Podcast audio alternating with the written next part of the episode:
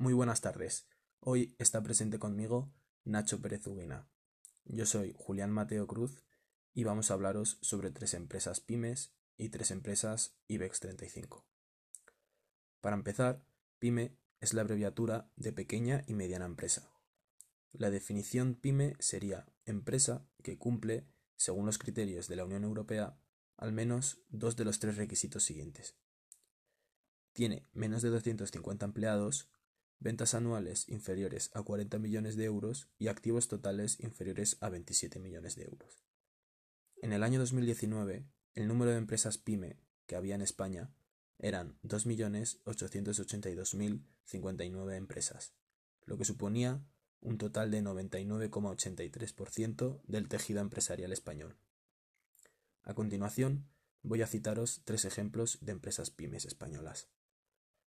Componente y Multimedia ocupa el primer lugar del ranking gracias a su alta rentabilidad económica, lo que poco a poco le ha llevado a convertirse en un referente obligado en el sector de las nuevas tecnologías. Tiene su sede en Murcia. Exetar esta microempresa acumula más de 50 años de experiencia en el sector de la creación de sistemas de mecanizado. Parte de su éxito reside en su departamento de I más D más I y al mismo tiempo es la oportuna integración de todos sus servicios. Incresa, con sede en Barcelona, actualmente es el principal exportador del cacao del país. Su producción roza las 50.000 toneladas anuales.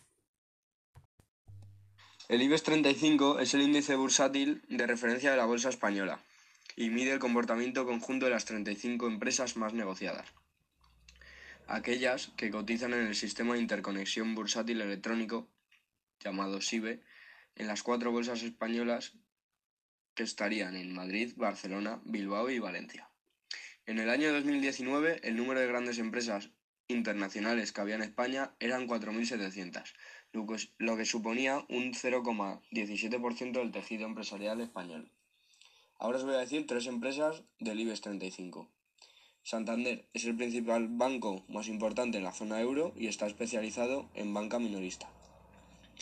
BBVA es el principal competidor del Banco Santander, con importante presencia en Norte y Suramérica. Y por último, Repsol, antiguo monopolio de venta de petróleo en España y actualmente con importante internacionalización, pero de pequeño tamaño en comparación con sus competidores europeos.